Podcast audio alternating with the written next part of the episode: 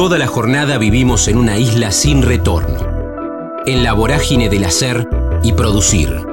En el kilómetro cero del día tenemos más ganas de escuchar que de hablar. Ya fuimos patrios oyendo el himno. Ahora, animate a cruzar la frontera.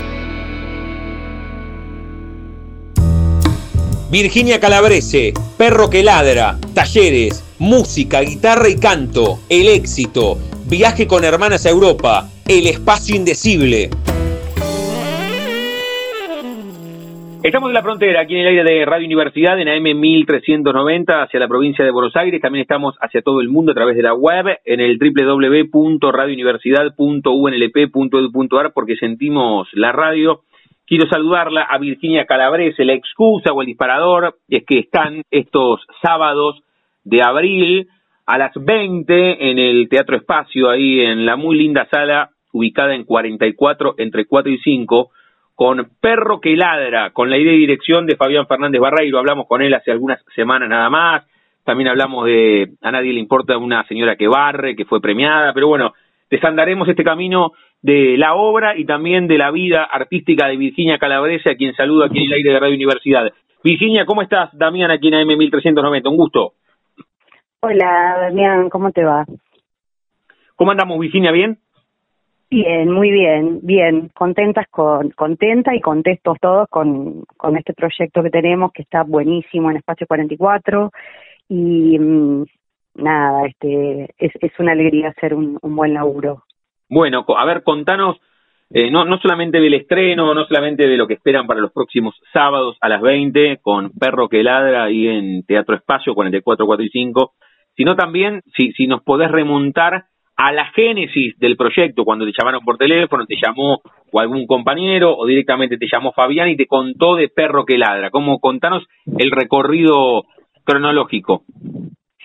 Mira, eh, el recorrido fue bastante particular porque, eh, bueno, no es una obra que nace de un texto previo, este, sino que los diálogos este, forman, empiezan a formarse a partir de improvisaciones, ¿no? Con, con, un, con un tema dado, con una hipótesis de escena, eh, y empezamos con improvisaciones. Fue un trabajo largo, fue un trabajo de muchos meses, te diría que casi un año. Este, pero fue una experiencia bárbara y el resultado es un resultado buenísimo porque bueno, este, las actuaciones tienen un, un registro, eh, una intensidad que va creciendo, que es la que se logra también a partir de, de la improvisación, donde no hay un texto dado, ¿no? Sí, sí, sí, está perfecto, pero, pero me quedé también con el tiempo. No hay un texto dado, dijiste, y que además trabajaron muchos meses para ver lo que se ve con Perro que ladra, o sea que fue un proceso, imagino también muy disfrutable, ¿no? La, la obra es, es un poco como los viajes, se disfruta también eh, amar la trama más que el desenlace un poco, ¿no? Que el, desenlace es la obra y lo que se muestra sobre tablas, un poco el proceso también, sí. sí, particularmente, este, lógicamente que estar arriba de un escenario es sumamente disfrutable, pero particularmente el proceso de ensayo a mí me gusta muchísimo a mí me gusta muchísimo, se disfruta mucho. Después una vez que se estrena, este, nada, eso, eso es, es también es muy placentero, pero los procesos de ensayo, cuando este, la cosa empieza a tomar forma eh, y empieza a tomar una buena forma, este, eso es muy disfrutable también. Muy bueno, muy bueno. Con Virginia Calabrese estamos charlando, el disparador es Perro que ladra, que ustedes pueden verla los sábados de abril a las 20 en el Teatro Espacio 44, 4 y 5. Ya nos vas a contar, Virginia, cómo podemos hacernos de las entradas, de los tickets directamente en el, en el teatro, o si hay alguna también página donde podemos sacar las entradas previamente. Sí, sí, las entradas se pueden reservar por alternativa teatral. Eh, los sábados que vamos a estar son el 9, el 16, el 23 y el 30 de abril a las 8 de la noche. Eh, y bueno, y te cuento quién es este conforman el grupo. Por supuesto, además de la idea de dirección de Fabián Fernández Barreiro, quiero que repasemos quién es más, lo que vos quieras, ¿eh? hasta iluminación y todo lo que tienes en la cabeza, pero además sin, sin que sin que spoilees, que nos cuentes algo más, Porque recién sí, no, claro, claro, por, por supuesto. Eh, bueno, mira, en realidad el, el tema que aborda Perro que Ladra es sobre vínculos rotos, ¿no? Sobre el duelo de la separación, sobre la educación sentimental de los varones, que produce a veces una masculinidad fallida, ¿no? Una masculinidad torpe, que este que, que incluso pueden parecer este contenedoras y paternales, pero este son tóxicas las relaciones y producen este frustración y dolor, ¿no? Eh, es la el argumento va de una mujer y un hombre que se separan, una separación bastante tormentosa, y tienen la bien intencionada idea de festejarle el cumpleaños a su hijita de cinco años y unir eh, las dos familias, ¿no? La propia y la del ex. Bueno, como te imaginarás, esto no sale bien. esto no sale bien. Este, pero bueno, cobra también un planteo argumental muy cotidiano la obra. Y, y ya te digo, bueno, el procedimiento que se fue construyendo a partir de los ensayos, eh, te vuelvo a repetir, no había diálogos previos, sino una, una hipótesis de escena, que eso también le da como mayor autonomía a los, a los actores, ¿no? Eh, cuando no hay diálogos prescritos.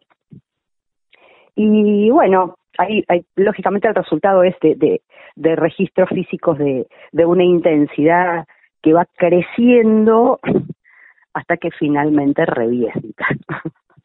este, eso es lo que te puedo adelantar de la obra sin spoilearla. Muy bien, muy bien, no, no, está, está, muy bien, está muy bien el anuncio, tiene que ver con familias ensambladas, de esto va entonces, por lo que vos contabas, Perro que ladra, que la pueden ver en Teatro Espacio los sábados de abril a las 20, 20 horas, en 44, 4 y 5, pueden sacar las entradas a través de Alternativa Teatral. Estamos hablando con Virginia Calabrese, pero no está sola sobre el escenario. Recién la interrumpí y le pregunté por, por el tema, por el, el, sí, el argumento, sin, sin spoilear. ¿Con quiénes estás, Virginia? ¿Con quiénes estás? A ver, repasemos. Bueno, los actores que estamos en escena, eh, Adrián Di Pietro, Pablo Fernández Iriarte, Andrés Beltrano y quien te habla, Virginia Calabrese, con la dirección de Fabián Fernández Barreiro. Bien, ¿y quién es más? A ver, de alguien más que se te, porque siempre hay desde personas que colaboran en todo el proceso. ¿Estamos bien hasta ahí? ¿Cumplimos con, con la mayoría? cumplimos con la mayoría. Bueno, muy bien, muy bien. Con estamos la, La, la escenógrafa es Leonor Arnao. Bueno, El escenógrafo, me estaba, me estaba olvidando de la escenografía. Ahí, sumamos, ahí sumamos, está buenísimo, aparte el espacio, el teatro espacio ahí en 44, entre 4 y 5, tiene salas maravillosas, la ciudad de La Plata, para encontrarse con, con teatro todos los fines de semana, ¿no? Eso es realmente espectacular, ser una de esas... Sí, sí, y animar a la gente a que se acerque a ver teatro independiente, eh, que hay trabajos muy valiosos, hay, hay, hay obras muy buenas, este, y por ahí este, no, no es una costumbre que tenemos la de concurrir a ver teatro independiente, pero es una muy, muy buena alternativa, además barata. y, y si van a ver Perro de Ladra, este, eh, les aseguro que lo van a pasar muy bien. Es una hermosa obra. Eh, está, está buena la frase. No es poco asegurarle a las personas que nos están escuchando que la van a pasar bien, con todo lo que significa invitar a alguien a que vea una obra de teatro es un muy buen plan para los sábados a las 20 ahí en el Teatro Espacio. Perro que ladra, 44, 4 y 5. Estamos hablando con una de las protagonistas, con Virginia Calabrese, con la idea y dirección de Fabián Fernández Barreiro. Lo decía en el comienzo, Virginia, aquí planteamos más charlas que entrevistas y por eso siempre tenemos algún disparador, algún tema troncal, como en este caso que es Perro que ladra, pero después vamos metiéndonos en el recorrido, como, como hace un rato te preguntaba cronológicamente cómo había sido la historia de Perro que Ladra, te pregunto a vos si tenés en tu cabeza la primera fotografía que te linkea al arte, que, que te metió en este mundo maravilloso cuando tenía, no sé, tres o cuatro años, porque te subías arriba de la mesa en tu casa, en las fiestas, en cumpleaños, o porque la maestra dijo hay que actuar de, de, San Martín en el colegio y levantaste la mano, te subiste al escenario y a partir de ahí pasó algo más con tu vida. ¿Cómo fue?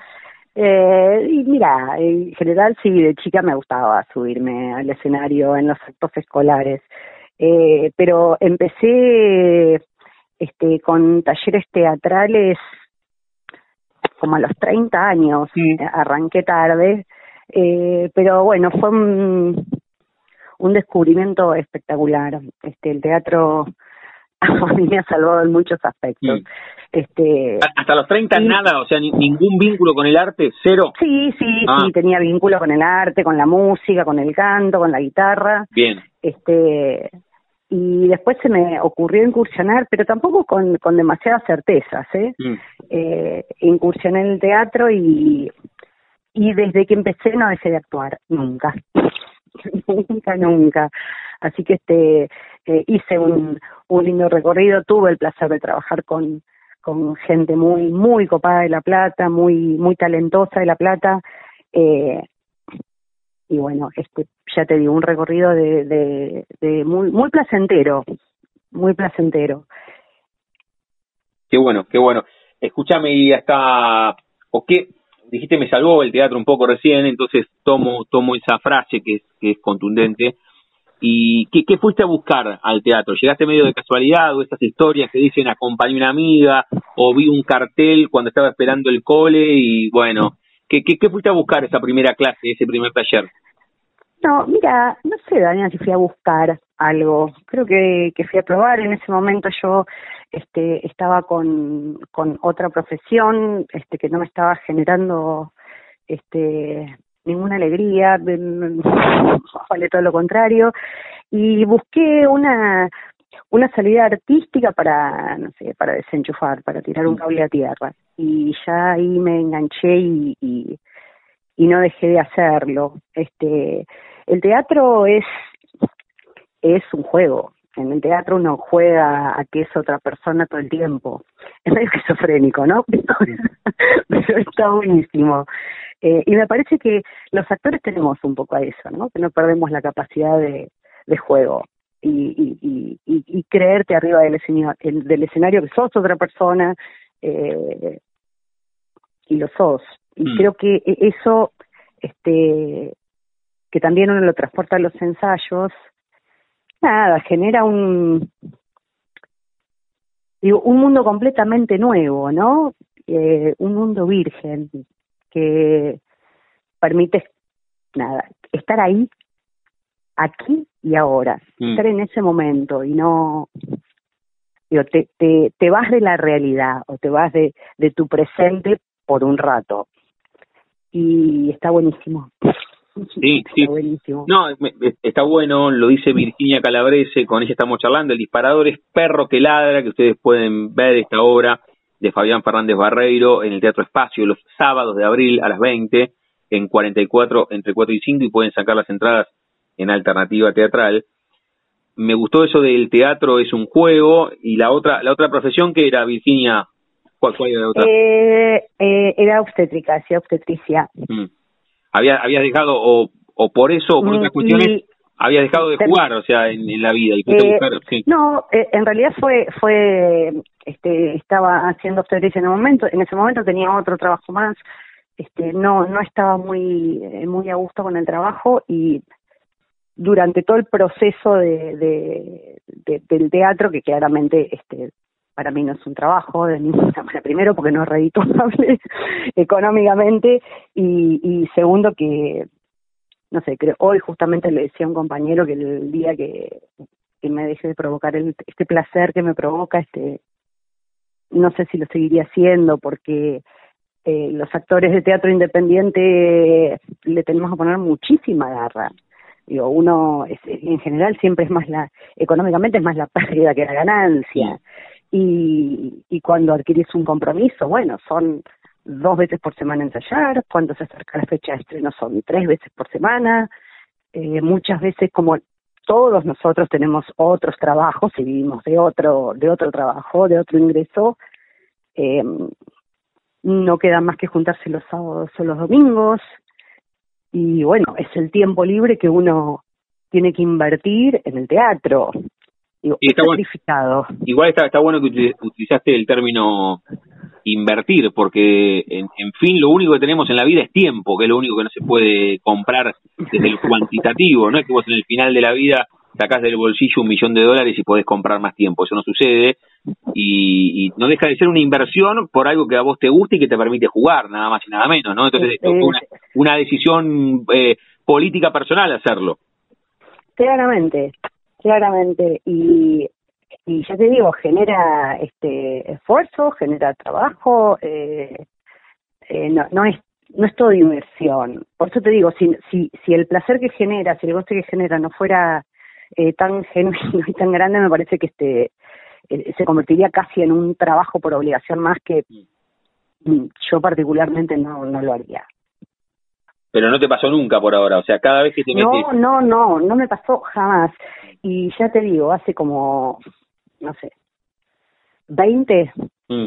si, si no son 20 años por ahí, que este que nada que ininterrumpidamente yo estoy todos los años haciendo algo y, y, y me encanta me encanta regalanos a ver alguna estoy con el tema de la foto pero regalanos algunos momentos porque dijiste che laburé con, gente grosa aquí de la ciudad le pregunto a Virginia Calabrese estamos charlando de perro que ladra que ustedes pueden ver en Teatro Espacio los sábados de abril a las 20, en 44, entre 4 y 5 pueden sacar las entradas por alternativa teatral, ¿no? Y, ya pueden asegurarse el espacio para este sábado o los que vienen de abril. Pero en esos casi 20 años que dijiste, ¿no? Empezaste con un taller, fuiste a, bueno, no sé si fuiste a buscar, eh, eh, encontraste el eh, teatro. Sí, mira, fui, fui, empecé con el taller de Fede Chávez, que me parece este, que es el taller eh, por el que se debe comenzar, por lo menos acá en La Plata. Este, una, mujer,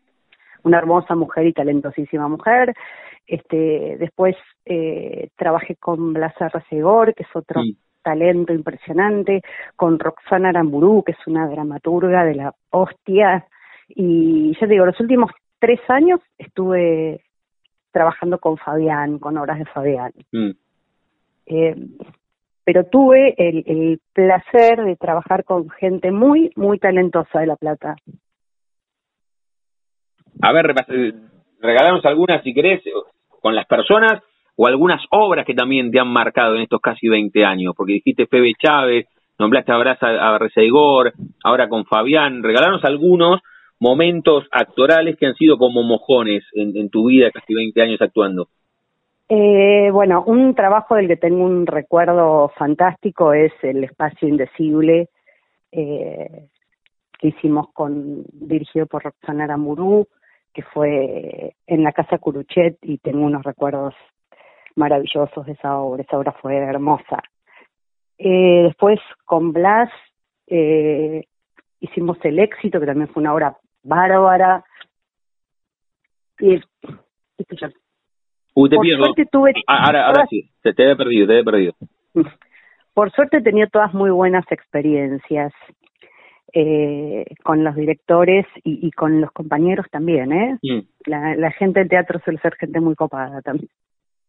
¿Lo, lo cuidaste a este espacio de, cuando digo lo cuidaste al, al espacio de, de teatro como, como un lugar exclusivamente de placer y que justamente no sea un trabajo o nunca se dio de ir pegando trabajo, trabajo, trabajo, de tal vez alguna otra propuesta en capital y poder destinarle un poco más de tiempo como inversión al tema artístico. Virginia, ¿no pasó nunca? ¿No te lo propusiste? ¿En algún momento hiciste no. la retrospectiva? No. No, no me lo propuse, tampoco me lo han propuesto, eh, por lo menos para trabajar fuera del, del radio de la ciudad. Eh, sí, este, yo, uno siempre está dispuesto a mí, también este, los actores de teatro, independiente no es que tenemos este, ofrecimientos de trabajo permanente ni eh, digo no se trabaja no, no hay una continuidad de trabajo actoral en general en general. Eh, entonces bueno este nada, te van ofreciendo y, y, vas laburando con lo que te van ofreciendo. Ya te digo, yo tuve, fui muy afortunada porque la gente con la que laburé realmente es gente muy talentosa. Y, y nada, bueno, lógicamente eso me hizo crecer, me, me nutrió, eh, me ayudó a mejorar. este Cuando uno trabaja con gente talentosa, eh, el resultado siempre es bueno. Mm. Sí, sí, sí, sí, por supuesto, por supuesto, y está bueno que en esa retrospectiva también lo, lo tomes de esa manera, ¿no? Desde el lugar de, de que te nutrió, que te sirvió, que fue edificante, sin ninguna duda. Le digo a Virginia Calabrese, le voy a hacer la pregunta final del programa y por supuesto que la voy a invitar a que ella invite a todos y a todas los que nos están escuchando a que puedan estar los sábados a las 20 en el Teatro Espacio, Perro que Ladra, Perro que Ladra, de Fabián Fernández Barreiro, 44 entre 4 y 5, y saca las entradas por alternativa teatral. Ahí se, se aseguran el lugar para este sábado o los, o los próximos. Virginia, cerramos cada una de las charlas jugando con el nombre de nuestro envío. A todas y a todos les pregunto si tienen un momento frontera en sus vidas, que no se refiere a un lugar geográfico, sino a un momento rupturista, bisagra, reitero, en sus vidas qué sé yo, alguno fuiste contando cuando empezaste a los 30 con ese taller de teatro, alguna obra cuando te subiste arriba del escenario, algo más personal, un viaje con familia, con pareja, con amigos, algo más que te haya marcado cuando, cuando eras chica, no sé, apendicitis a los ocho, te quedaste sola en un hospital, no sé, un momento frontera en tu vida, ¿puedes elegir? Sí, sí, hay, hay muchos, por supuesto, pero hay uno que que recuerdo con muchísimo cariño y muy gratamente, que es, este yo estaba pasando por un momento muy difícil de mi vida y, y mis hermanas organizaron un viaje para, nada, para, para curar mis heridas y nos fuimos con mis dos hermanas y mi cuñado un viaje, mi primer viaje a Europa, que fue con muchísimo sacrificio y nada, lo recuerdo como, sí, como bisagra porque fue volví absolutamente renovada, eh, fue un viaje hermosísimo, disfrutable. Ese creo que sí fue, fue un momento muy importante en mi vida, porque nada, estaba muy lastimada y, y eso fue recomponedor. Muy bueno, ¿eh? porque el, el combo aparte es súper disfrutable, ¿no? Con tus hermanas, viaje a Europa, hay, hay, hay un montón ahí, condensó un montón. sí, la verdad que sí. Qué bueno, qué bueno. La charla con Virginia Calabrese aquí en la frontera. Virginia, invitás a los que nos están escuchando, si querés repasemos de nuevo a tus compañeros, a tus compañeras. Sí, sí, claro. e invitá de nuevo a los y a las oyentes que, que estén el sábado con Perro que Ladra. Bueno, claro, los invito a todos a ver Perro que Ladra en Espacio 44, este, una, una obra hecha con, con mucho trabajo, con mucha dedicación, no se van a arrepentir eh, todos los sábados de abril, el 9, el 16, el 23 y el 30 en espacio 44, en 44, 4 y 5, a las 8 de la noche, eh, dirección Fabián Fernández Barreiro, actores Adrián Di Pietro, Pablo Fernández Iriarte, Andrés Beltrano y Virginia Calabrese. Virginia, gracias por este rato, de lo mejor en estos, en estos sábados de Perro que Ladra y en lo que venga, por vos, por el elenco, por Fabián, Siempre charlamos con, con ustedes, los que le ponen el corazón al teatro independiente, principalmente eso, le ponen el corazón, el tiempo, también, por supuesto, el talento, pero, pero el talento no se podría ver si previamente no le pusiesen el esfuerzo y el corazón. Y, y está buenísimo que La Plata tenga tantas posibilidades con el esfuerzo de ustedes para que tengamos alternativas lo que, los que gustamos del teatro. Así que te mando un beso enorme y gracias. Muchísimas gracias a vos, Damián, y muchísimas gracias por el espacio al teatro independiente que, que, que en La Plata hay tanto y tan bueno. Sí, esa, esa es la idea. Siempre, siempre buscamos hablar con, con ustedes para amplificarlo lo más que, que podamos. La charla con Virginia Calabrese. Virginia, gracias, ¿eh? Muchas gracias a vos, Demian. Chau, chau. Hasta luego.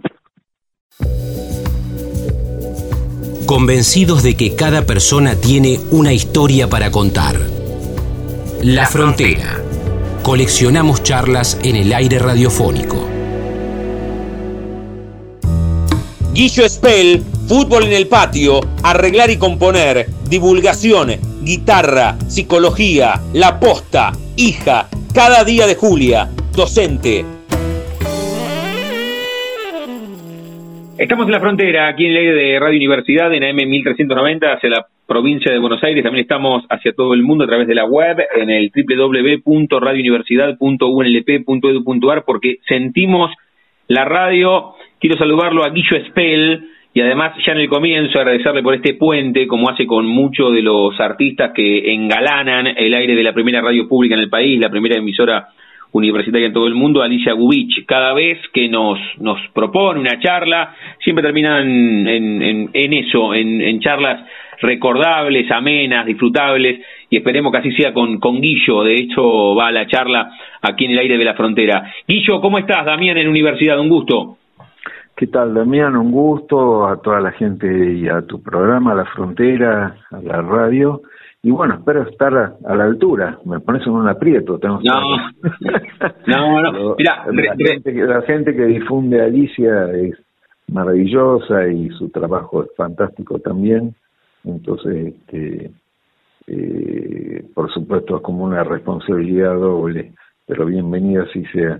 Sí, sí, sí. Sabes que no, no sé cómo, cómo definirlas a las charlas, pero siempre cuando Alicia nos presenta a algún artista tienen que, que ver con, con charlas humanas, profundas, de recorrido. Bueno, de eso va. Siempre la propuesta, por lo menos, desde nuestra parte, es que sean más charlas que entrevistas. Así que esto va contigo también, Guillo, este, este momento aquí en el aire de universidad. ¿Cómo te encuentra este abril que vamos transitando el 2022? ¿Qué, qué tiene que tiene de particular este comienzo? Bueno, ya ha pasado un cuarto de año, ¿no? Cuando cuando pestañeamos pasa rápido el calendario. Pero ¿qué tiene de especial, Guillo, este este 2022?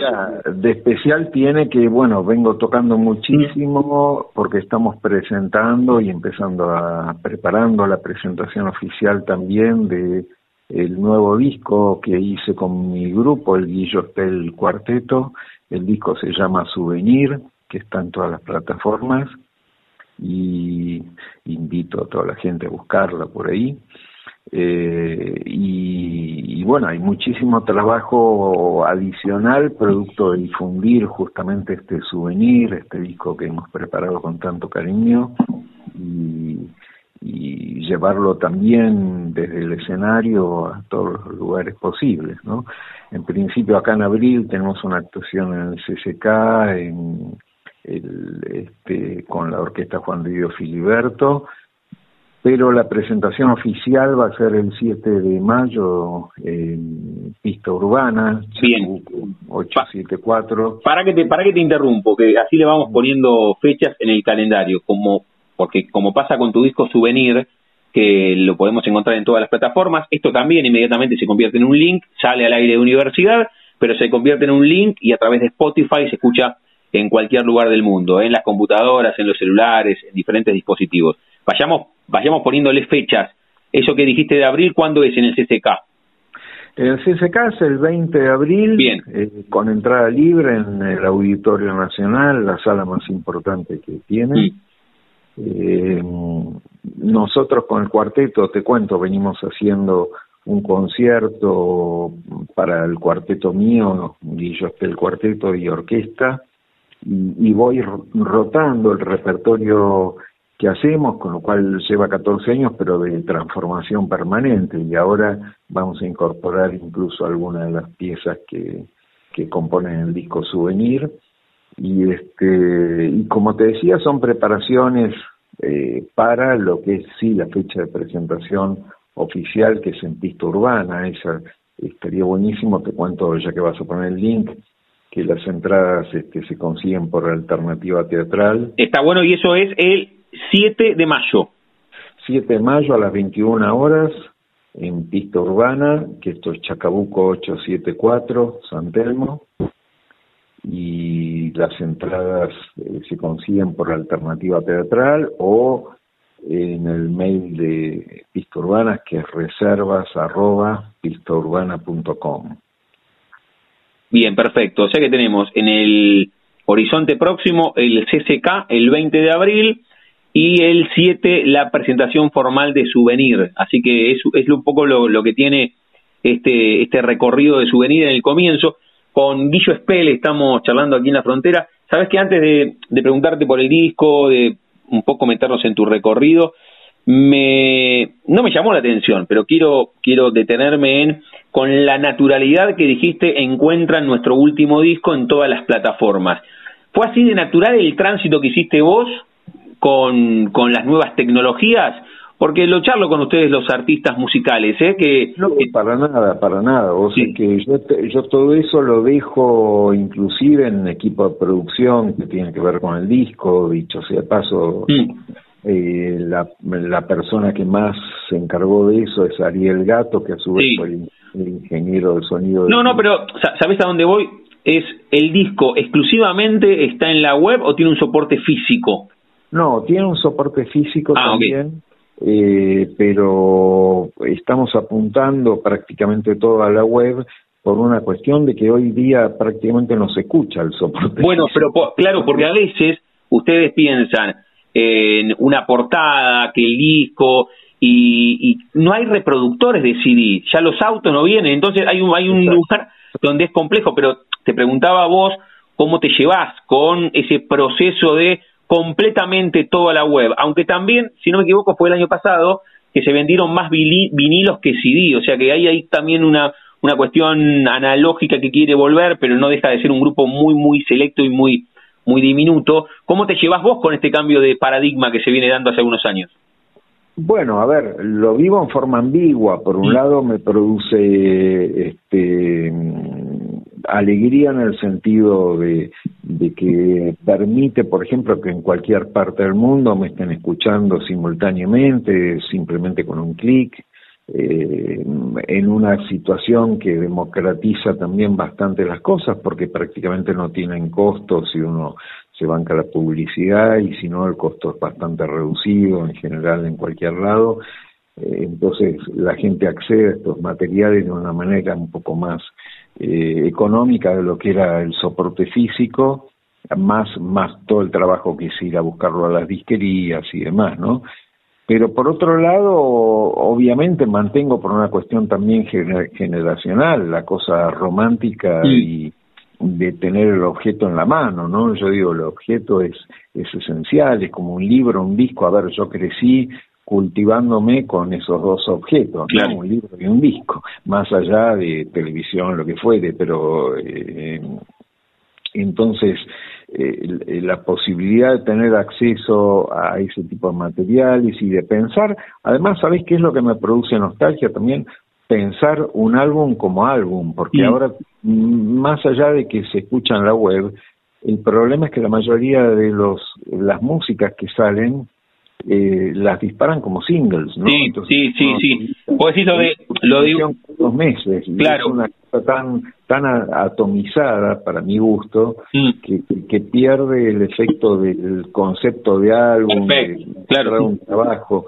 Eh, y eso la verdad que es mi soporte, por lo menos al pensar una edición como de estas características, ¿no?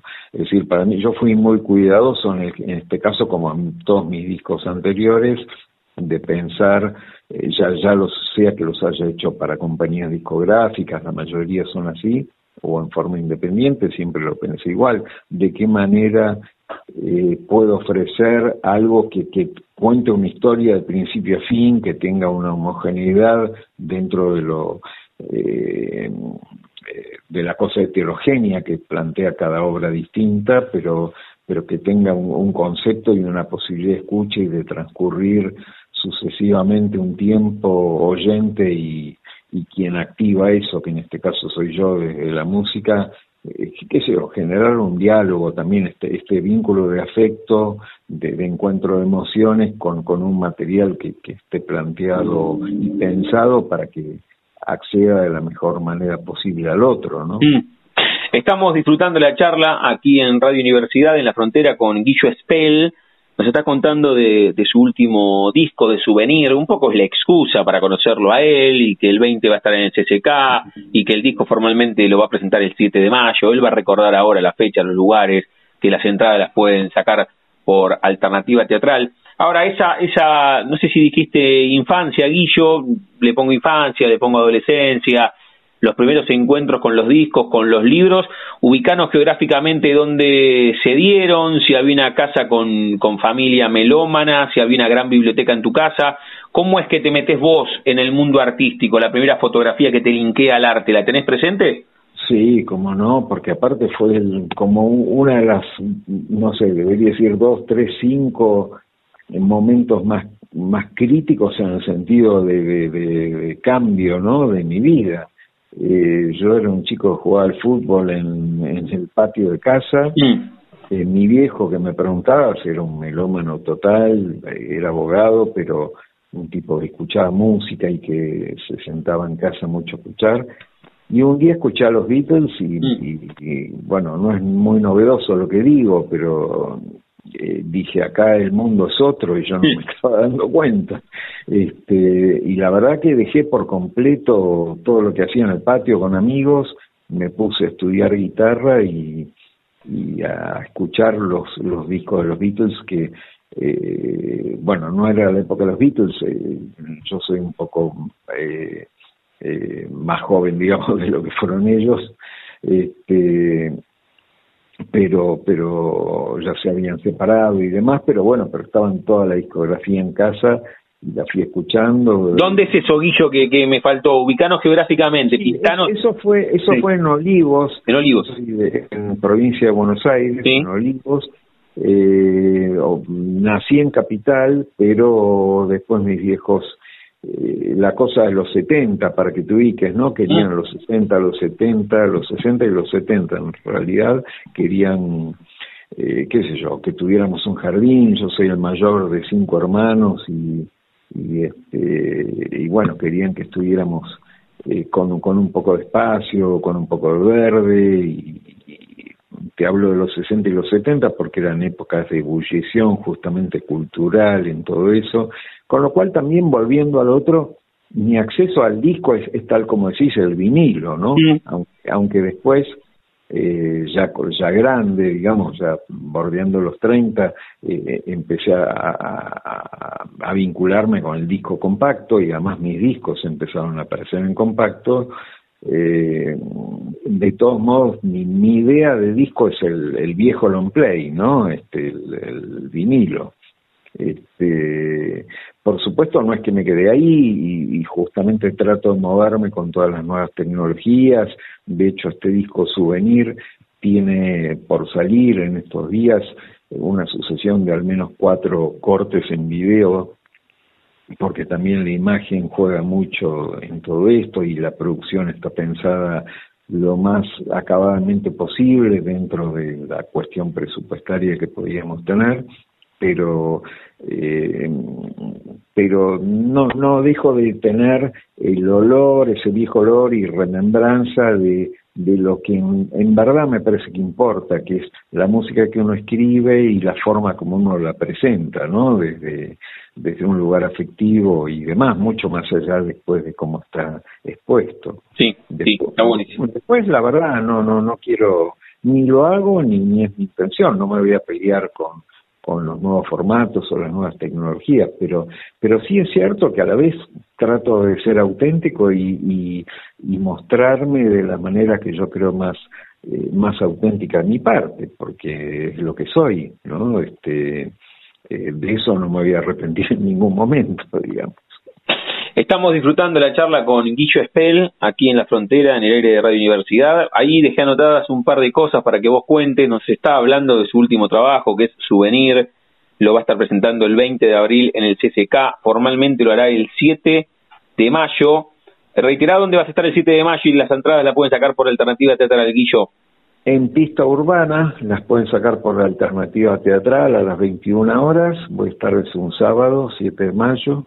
También el 5 vamos a hacer una presentación breve en Fundación Proa, este, pero es más acotada.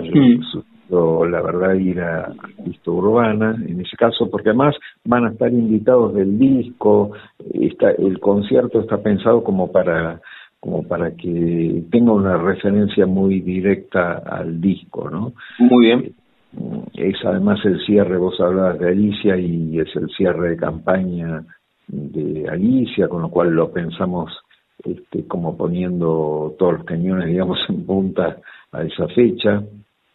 Este, eh, bueno, no, no, sé cuándo va a estar saliendo esto, pero en principio el, el, viernes y sábado, el viernes y sábado, o sea, mañana y pasado estoy con con otros dos conciertos, viste, en fin, estamos trabajando. Bueno, trabajando, me parece que está está bueno y, y te escucho muy muy activo, no solamente por el disco, sino con las presentaciones después de lo que fueron dos años muy muy asiagos con presentaciones raleadas, la pandemia, la introspección, tal vez más tiempo para componer, pero y difícil para sacar todo el arte musical a las pistas. Le digo a Guillo Espel, con él estamos charlando aquí en la frontera, en el aire de Radio Universidad. Guillo, antes de hacerte la pregunta final y, y que nos vuelvas a invitar con todas estas presentaciones y escucharte a vos con tu música, me quedaba con, te decía, un par de anotaciones, viejo melómano, hay un quiebre ahí cuando descubrís a los Beatles, pero el mayor de cinco hermanos. ¿Qué dijo tu familia cuando descubrieron que,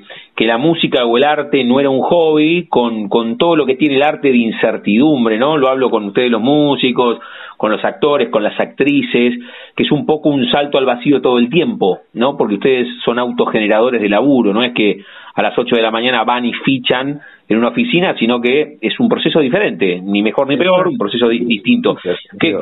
sí. Sí, claro.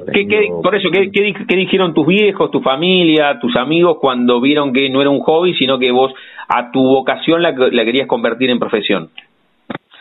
Bueno, eh, por un lado se fue dando naturalmente porque yo a partir de ahí, que más o menos que te estoy contando cuando tenía mis 11 años, no paré de componer, de generar los primeros grupos de mi adolescencia, de, hacer salir a tocar, empecé a hacer un montón de cosas. ¿El primer grupo que, que hacías y cómo se llamaba, te acordás? ¿Con 11, 12 años? Sí, sí claro, pero mira, ¿dónde me llevas? el primer grupo se llamaba Divulgación, mira qué nombre tan eh, eh, poco musical. ¿Divulgación de, de divulgar? Exacto, exacto. Se llamaba divulgación, que se lo pusimos con el baterista porque originalmente, que es lo típico también, éramos guitarra y batería, porque todavía no se conseguía un bajista en todo el barrio, ¿viste? Ese tipo de cosas. Este, y, y bueno, a ver, pero recuerdo con enorme cariño, pues fue un grupo, de, obviamente de chicos probando cosas, pero que mantuve hasta los 20, 20 y pico de años, desde los 14, ¿viste? Y y después estuve en distintas formaciones y a ver, para hacerte un reconto muy rápido, empecé más o menos a mis 20 años a estudiar seriamente música, empecé con también a estudiar composición con Manolo Juárez, y, fui tomando como otra idea, otros caminos. Además, me convencí del todo que como cantante era absolutamente horrible, con lo cual no iba a ser nunca un Paul McCartney, ni un Spinetta, ni nada de lo que andaba buscando.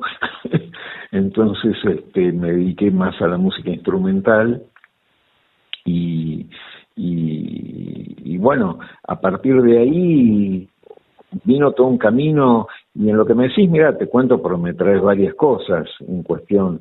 Vos sabés que yo además soy licenciado en psicología. Ah, mira. A la par hice la carrera de, psicólogo, me recibí, e inclusive hubo, unos primeros años que trabajé también como psicólogo mientras tocaba música.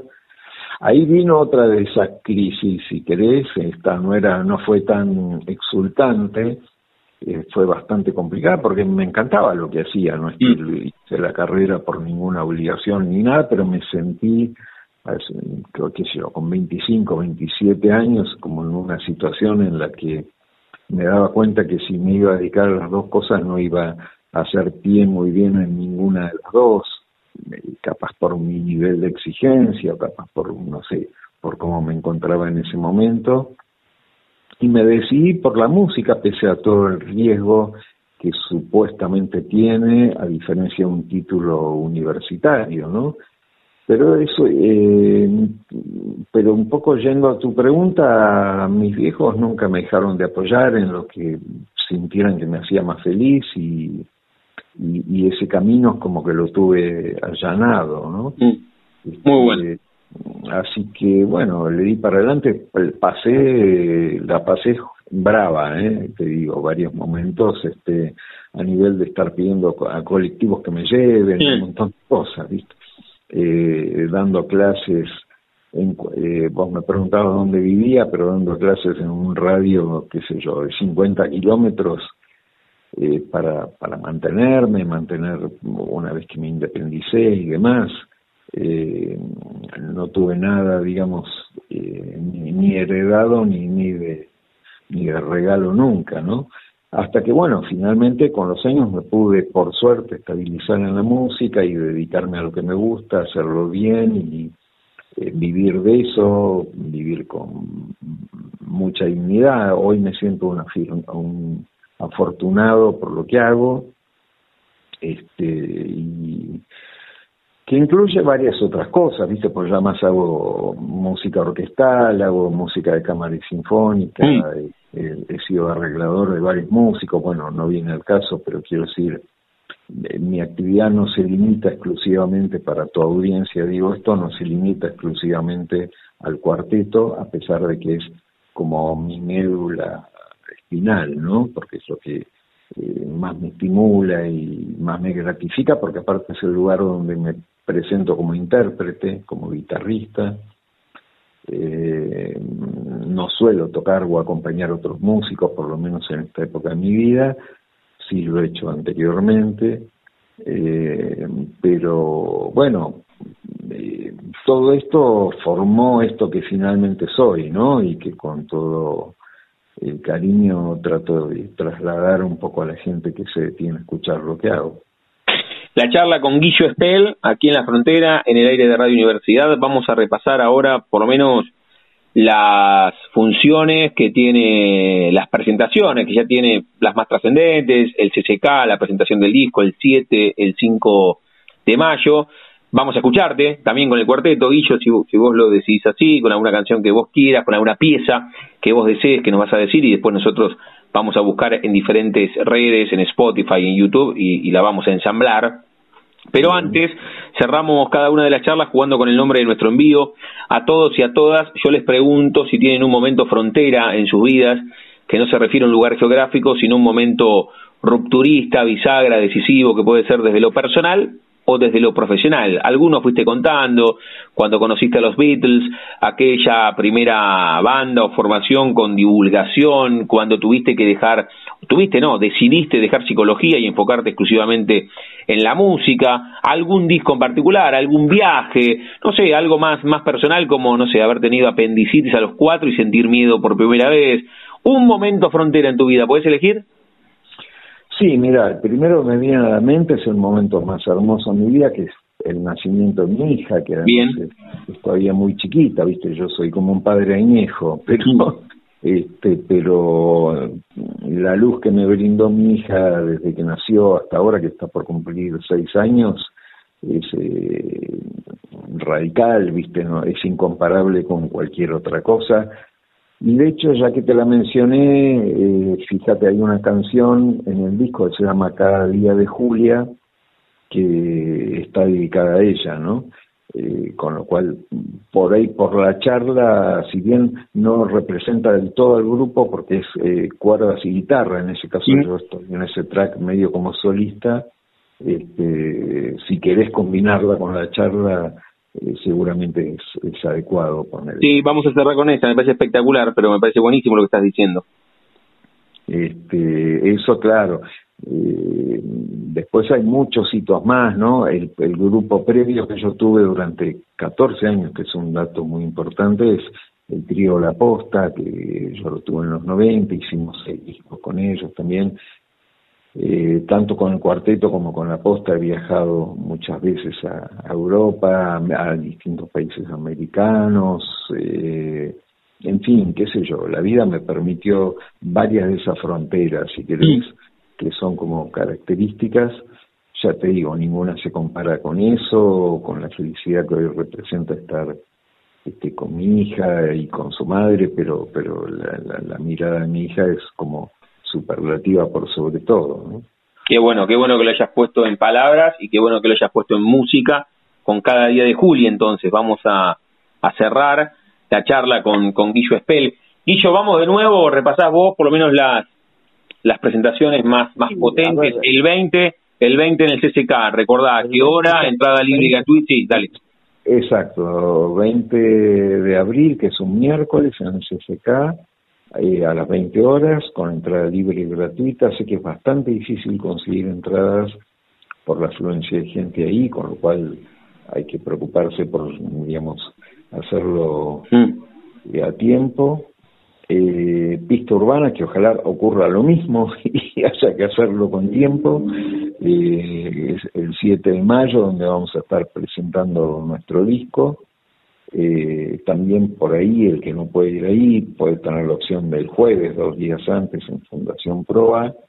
Eh, todavía está el horario a definirse, así que no puedo decirte más que eso, pero eh, sí invito, más allá de los, de los eventos, a, nuevamente a que busquen Guillo Espel Cuarteto o mi perfil Guillo Espel en las plataformas y y accedan a ese disco y a, bueno, todos los que forman parte de mi discografía, pero en principio Souvenir, que es este nuestro eh, nuestra nueva frontera en la vida y lo que mm. nos, nos está ahora dando mucha satisfacción.